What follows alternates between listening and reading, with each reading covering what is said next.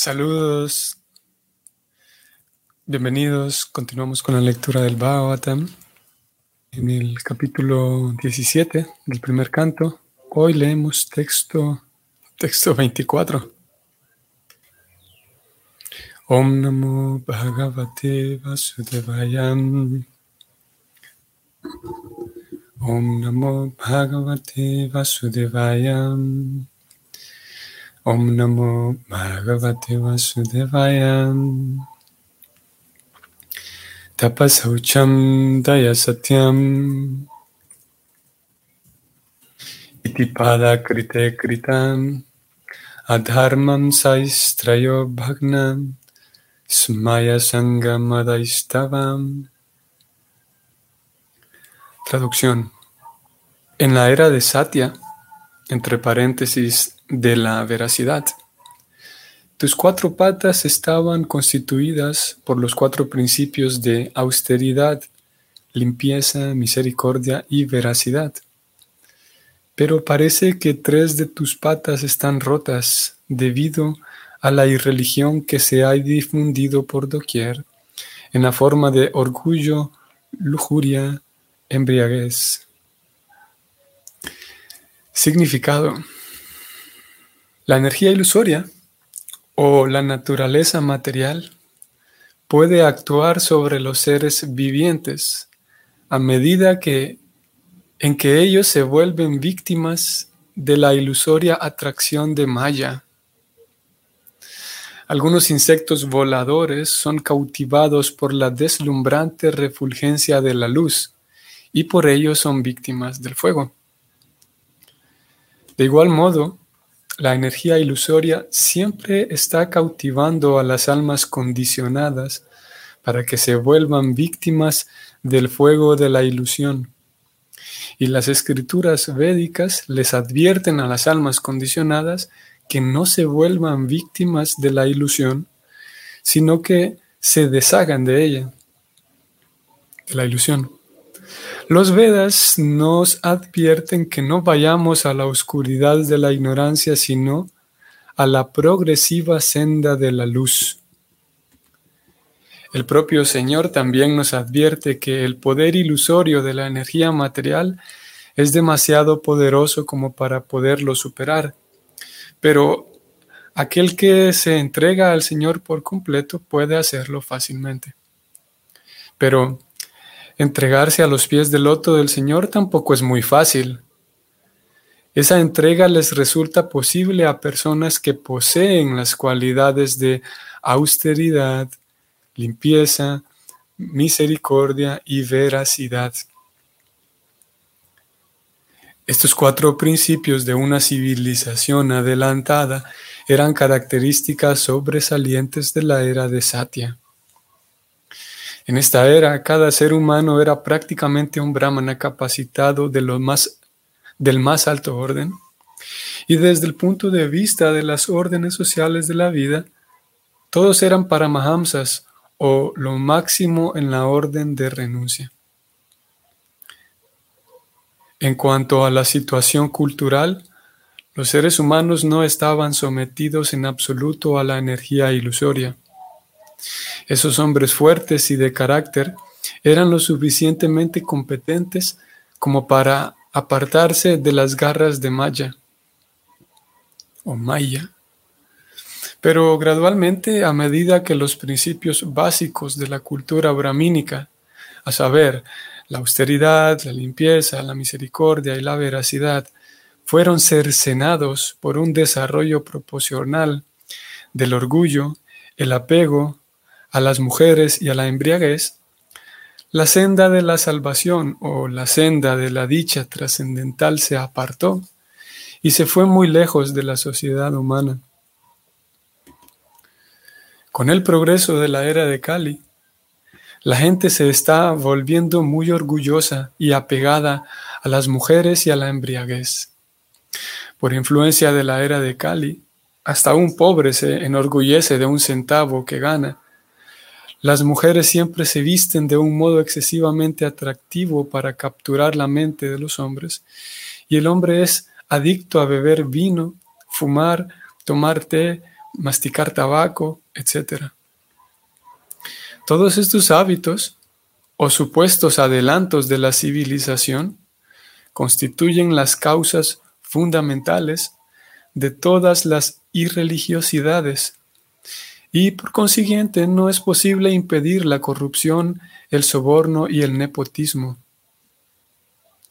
El hombre no puede impedir todos estos males simplemente mediante la promulgación de estatutos y vigilancia policial, pero puede curar la enfermedad de la mente mediante la medicina indicada, es decir, divulgando los principios de la cultura brahmínica o los principios de la austeridad, la limpieza, la misericordia y la veracidad. La civilización moderna y el desarrollo económico están creando una nueva situación de pobreza y escasez, cuyo resultado es el chantaje en la venta de productos al consumidor. Si los líderes y hombres ricos de la sociedad emplean de un modo misericordioso el 50% de sus riquezas para las masas de la gente desencaminada y las educan en el proceso de conciencia de Dios, que es el conocimiento que se presenta aquí en este libro, el Bhagavatam, ciertamente que la era de Kali será vencida en su intento de atrapar a las almas condicionadas. Siempre hemos de recordar que el orgullo falso o la excesiva estimación que uno haga de los valores que tienen en la vida, el excesivo apego a las mujeres o a las relaciones con ellas, y la bebida, las drogas y los estimulantes van a apartar a la civilización humana de la senda de la paz, por mucho que la gente clame por la paz en el mundo. La prédica de los principios del Bhagavatam hará que, los, que automáticamente todos los hombres se vuelvan austeros, limpios, tanto interna como externamente, compasivos con los que sufren y veraces en el trato diario. Esa es la manera de corregir las fallas de la sociedad humana que, en los actuales momentos, se exhiben de un modo muy manifiesto. Fin del significado. Varias cosas muy resaltantes por mencionar en este verso. Número uno, estoy subrayando aquí, los Vedas nos advierten que no vayamos a la oscuridad de la ignorancia, sino a la progresiva senda de la luz. En tantas ocasiones se ha mencionado cómo el sistema de servicio devocional es algo progresivo. Progresivo significa que, que no va a ocurrir de un momento a otro. Y no va a ocurrir de un momento a otro significa que tantas mm, mm, incongruencias, tantas eh, malos hábitos, tantas actividades y hábitos principalmente que dañan a otros y que me dañan a mí mismo, posiblemente no se limpien de inmediato en mi vida.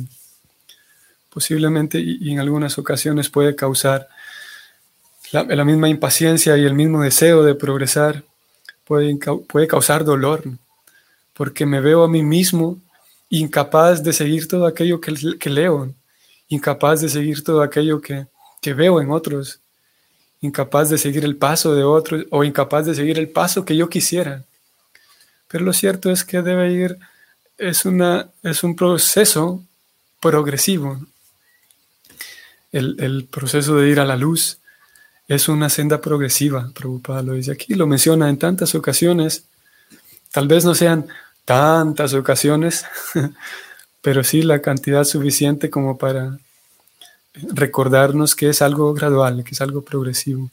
No puede simplemente ser de un momento a otro, aunque en ocasiones lo quisiéramos. Mm. Nosotros tenemos una serie de, de responsabilidades, generalmente para todo lo que hacemos, todas las circunstancias en las que somos puestos siempre las circunstancias nos exigen diferentes responsabilidades. Vamos a conducir, se espera que tenga yo una responsabilidad de conducir por el lado donde corresponde, a la velocidad que corresponde, etc. Para todo lo que hacemos, en realidad, se espera que haya un grado de responsabilidad y en la medida en la que yo comprendo y conozco las responsabilidades que mm, cierta actividad esperan de mí, en esa medida entonces puedo tener un mejor provecho de lo que estoy haciendo. En este caso, mm, viendo la obra de Prabhupada, acercándonos a la obra de Prabhupada, teniendo una proximidad como lo que estamos haciendo hoy, tenemos ciertas responsabilidades a tener en cuenta. Y una de ellas es mm, observar la, obra de Prabhupada, recordando que él vivió en un contexto diferente al nuestro, que hay, un cierto contexto sociocultural diferente al nuestro. Y es responsabilidad del lector en la medida en la que de manera honesta y de manera sincera quiera aprovechar la, la obra de aquel santo que, como lo dijimos, definitivamente expresó santidad en su vida a niveles muy observables y muy profundos. Si alguien de manera honesta, de verdad, quiere sacar provecho y de manera sincera quiere sacar provecho, deberá ser responsable en esto, en recordar que él vivió en un contexto cultural distinto. Si alguien, y, hay personas así, hay personas determinadas a encontrar errores en, donde sea, y si alguien está determinada a eso, va a encontrar errores incluso en Dios. Si alguien está determinado a encontrar a Dios, lo va a encontrar incluso en, donde sea, en, la basura, en, cualquier lugar. Entonces, esa responsabilidad, haciendo uso de ella, podemos observar textos como este, en donde Prabhupada habla, eh, y ustedes lo vieron en dos o tres ocasiones, mm, y más en, un, en una, eh, el ambiente que se respira hoy por hoy, que es más, es más sensible Prabhupada habló aquí en, en dos o tres ocasiones de manera, eh, eh, em, parece ser la tesitura que tiene el contexto, parecería dar la, dar la impresión de que Prabhupada está hablando en contra de las mujeres. Él dice, voy a leerlo, mm, voy a leerlo todo completo. Por influencia de la era de Kali, hasta un pobre se enorgullece de un centavo que tenga las mujeres siempre se visten de un modo excesivamente atractivo para capturar la mente de los hombres. El hombre es adicto a beber vino, fumar, tomar té y masticar tabaco, etc. Aquí aparece, em, por, la, por la lista que él presenta aquí, parecería como si él está culpando a las mujeres de, la presencia de la era de Cali. Un poquito más arriba, él dijo que con el progreso de la era de Cali, la gente se está volviendo muy orgullosa y apegada a las mujeres y a la embriaguez. Entonces, muy, muy interesante porque él menciona aquí tres cosas, el orgullo, el apego a las mujeres y la embriaguez. Y el orgullo y la embriaguez sabemos que son cosas nocivas, pero entonces las mujeres también. Él lo pone en la misma, en la misma categoría. El orgullo es definitivamente nocivo y la embriaguez también, o sea que las mujeres también. Alguien muy, un lector desprevenido e irresponsable podría concluir eso y algunas personas lamentablemente lo hacen. Más arriba, aquí ya leímos dos, dos ejemplos.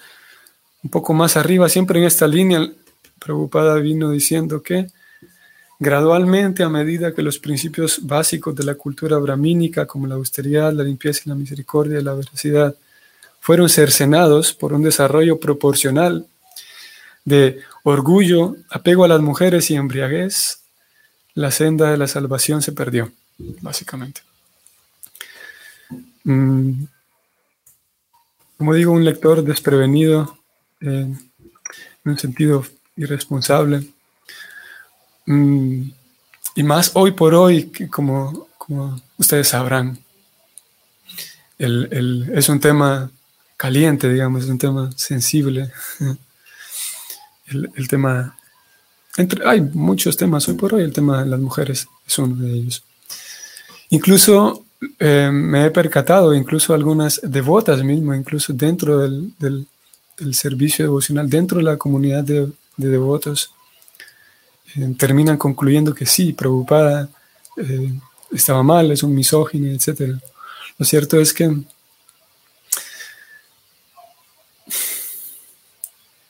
recordemos que estamos hablando de una cultura, una sociedad, o preocupada está presentando algunos elementos socioculturales de una sociedad que tan lejana en el tiempo, estamos hablando de la sociedad védica hace cuántos años atrás, cuántos miles de años. Y por lo que comprendemos de aquella, de aquella cultura, eh, definitivamente habían esquemas sociales muy diferentes. Y uno de ellos, por ejemplo, era el valor a la familia. Por ejemplo, las familias eh, extendidas y en un solo palacio, en un solo lugar. generalmente cuando se habla de los reyes, se, describe la proximidad que había entre, tantos familiares, y no solamente la familia nuclear, sino la familia más extendida. Y era una época no industrial, nosotros crecimos y todos nuestros paradigmas han, sido dibujados y marcados por la, digamos, la, sociedad eh, postindustrial. Hoy por hoy los niños tienen una naturalidad porque crecieron y están desarrollando, desarrollando su vida en, una sociedad completamente digital, por ejemplo. Y esa era una sociedad más bien agrícola, una sociedad en la cual eh, es muy distinta. Y uno de los elementos también era el, el, el gobierno mismo tenía tanto, tanto cuidado por, por los niños, como lo leímos hace algunos días, por los sacerdotes, por las mujeres, porque se sabía que eh, especialmente sacerdotes y mujeres, hace cuánto lo leímos, porque se sabía que si estas personas están bien, entonces la sociedad marcha bien, pero si las mujeres no son protegidas, va a haber un desorden en cuanto a, la, progenie. Se sabe ¿no? que, por ejemplo, el, el periodo de embarazo es crucial. el estado emocional, por ejemplo, de la madre es fundamental para la salud emocional del niño. Y por lo tanto había un cuidado muy, muy em, detallado y muy preciso hacia las mujeres, hacia los brahmanas, hacia los sacerdotes, etc. Eh, por lo tanto, se sabía que el, proteger a la mujer era fundamental. Entonces, cuando había un, un incremento un disturbio, digamos, una cantidad desmedida de lujuria en la sociedad, se sabía que generalmente era el hombre y los hombres quienes abrían ese, ese paso para un desorden lujuria. Por esa razón aquí preocupada habla de, de cómo en algún momento se presentó el, apego excesivo a las mujeres, porque quien abre ese paso, quien, quien abre ese, esa puerta a una lujuria desmedida, es el hombre. Por esa razón aquí él de entrada da la impresión de que, como digo, de que aparentemente la presencia de las mujeres es nociva como tal como la embriaguez y, la, y la, el orgullo. Pero en realidad quien abre ese, ese paso, quien abre esa puerta para la lujuria desmedida es justamente la, la, clase de los hombres quien va y busca, quien tiene, toma esa iniciativa, va y busca y hace un, un desorden en cuanto a la lujuria.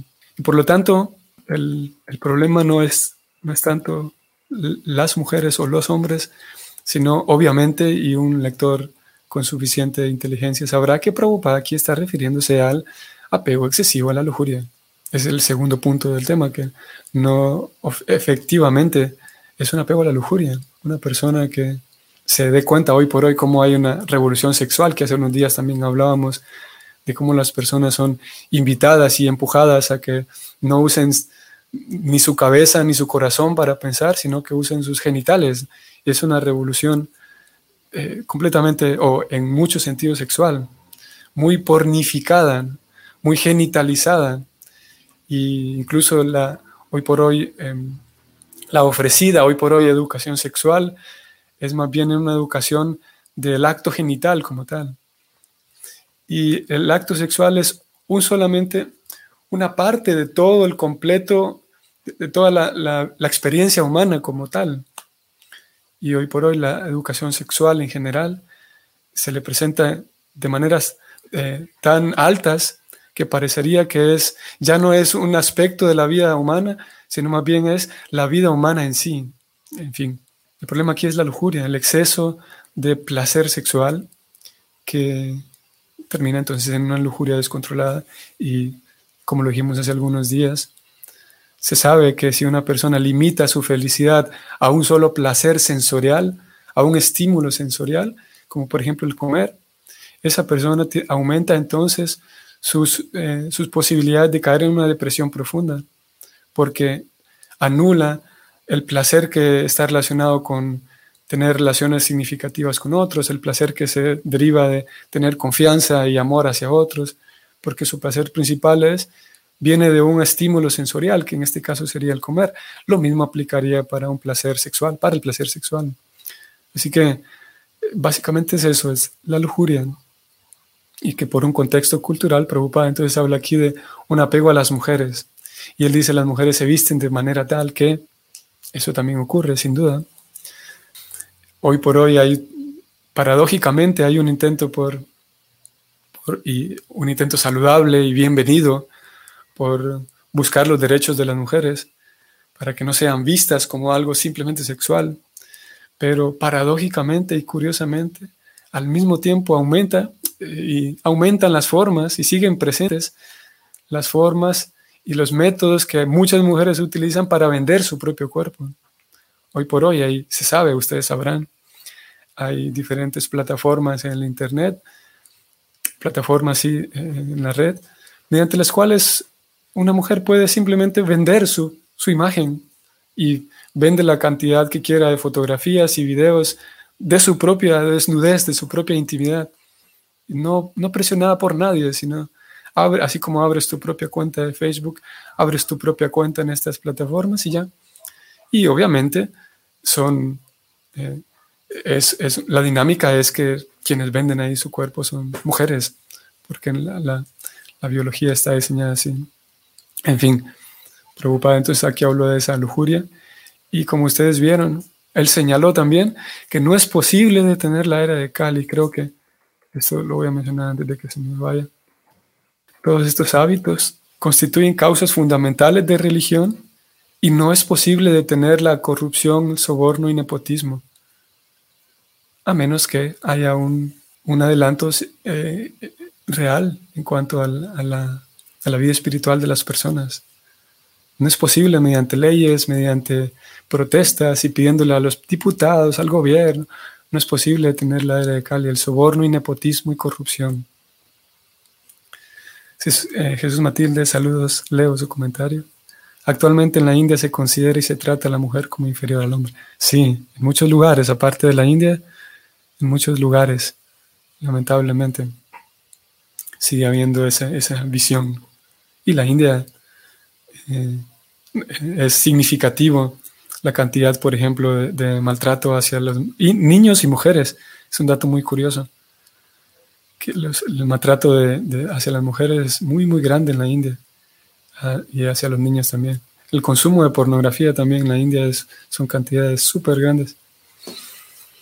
Y eso hace surgir preguntas, dudas. ¿Por qué? Porque en la India sí hay una herencia eh, espiritual grande, ¿por qué sucede eso? Mm. Posiblemente lo seguiremos hablando o hablemos de ello en algunos próximos días. Muy bien, vamos a detener aquí. Mm. Concluimos diciendo que no es posible detener la era de Cali con leyes, no es posible detener la lujuria, la embriaguez, la tortura, la crueldad, a menos que haya educación espiritual. Y educación espiritual significa eh, con seriedad y con, con sinceridad eh, dejar que en mi vida se introduzcan estos principios, no solamente ser un religioso, sino observar en mi vida esos principios en la medida de lo posible, con paciencia. Ariadna, más que detener la era, eh, leo Ariadna su idea, su comentario, dice, más que detener la era sería poder encontrar el equilibrio en este presente y nuestra espiritualidad. Sí, en un sentido, si yo adopto estos principios de vida espiritual, en un sentido dejo de, dejo de vivir dentro, dejo de ser presionado por esa era o dejo de, ser llevado, arrastrado por la era de Cali. y tenemos comunidades de personas que comparten, comparten lazos fuertes y firmes, entonces esas comunidades podrán vivir no arrastradas por esa era de Cali, porque el intento de detener en sí la era es como el intento de detener el invierno, el invierno va a ocurrir, ayer decíamos, la era de Cali va, va a ocurrir, es lo natural. Lo que sí podemos hacer es poder tener una, a pesar de la era de Cali, tener eh, una visión espiritual suficientemente fuerte para compartirla con otros y, y que esa era de Cali no impida nuestro regreso a casa. Jesús Matilde, leo. No solo las mujeres, Prabhu, los hombres también venden sus cuerpos y se visten de manera llamativa, pero no se menciona mucho esto. Todos deberíamos tener más recato y respeto al cuerpo que Cristo nos ha prestado. Sí, Jesús Matilde, estoy, estoy de acuerdo y los datos, los números lo, lo, lo dicen así, las estadísticas lo dicen así, que no solamente las mujeres, Mm, definitivamente hombres también. Eh, debido a la misma biología y a, nuestra misma condición psicofísica, como, como la Prakriti nos diseñó nuestra, nuestro cerebro y nuestro cuerpo, hay naturalmente siempre una, hay una, la, la atracción sexual siempre es más, incluso desde, desde un punto de vista biológico, y neurológico, la atracción sexual es más fácil que se despierte en el hombre por el cuerpo femenino. Incluso en los animales, en la zoología, se sabe que es el, masculino, el, macho quien corteja a la hembra y, la hembra es quien llama la atención del macho. Por lo tanto, si bien es verdad, hay siempre ambos, por propia biología incluso, y neurología, hay naturalmente un, una, una búsqueda descontrolada de parte del hombre hacia la mujer. Así que, por lo tanto, eso termina reflejándose en que eh, siempre va, habrá más el sexo bello, como a veces se llama. Hay más tendencia a eso, a vender la belleza y el cuerpo de parte de las mujeres. Si bien es verdad, el recato es una cosa, la discreción y el recato es algo que definitivamente se pierde, ya sea en hombres y en mujeres. Muy bien, nos detenemos aquí. Que tengan un bonito día hoy viernes, un día provechoso, productivo y nos vemos mañana. Hare Krishna.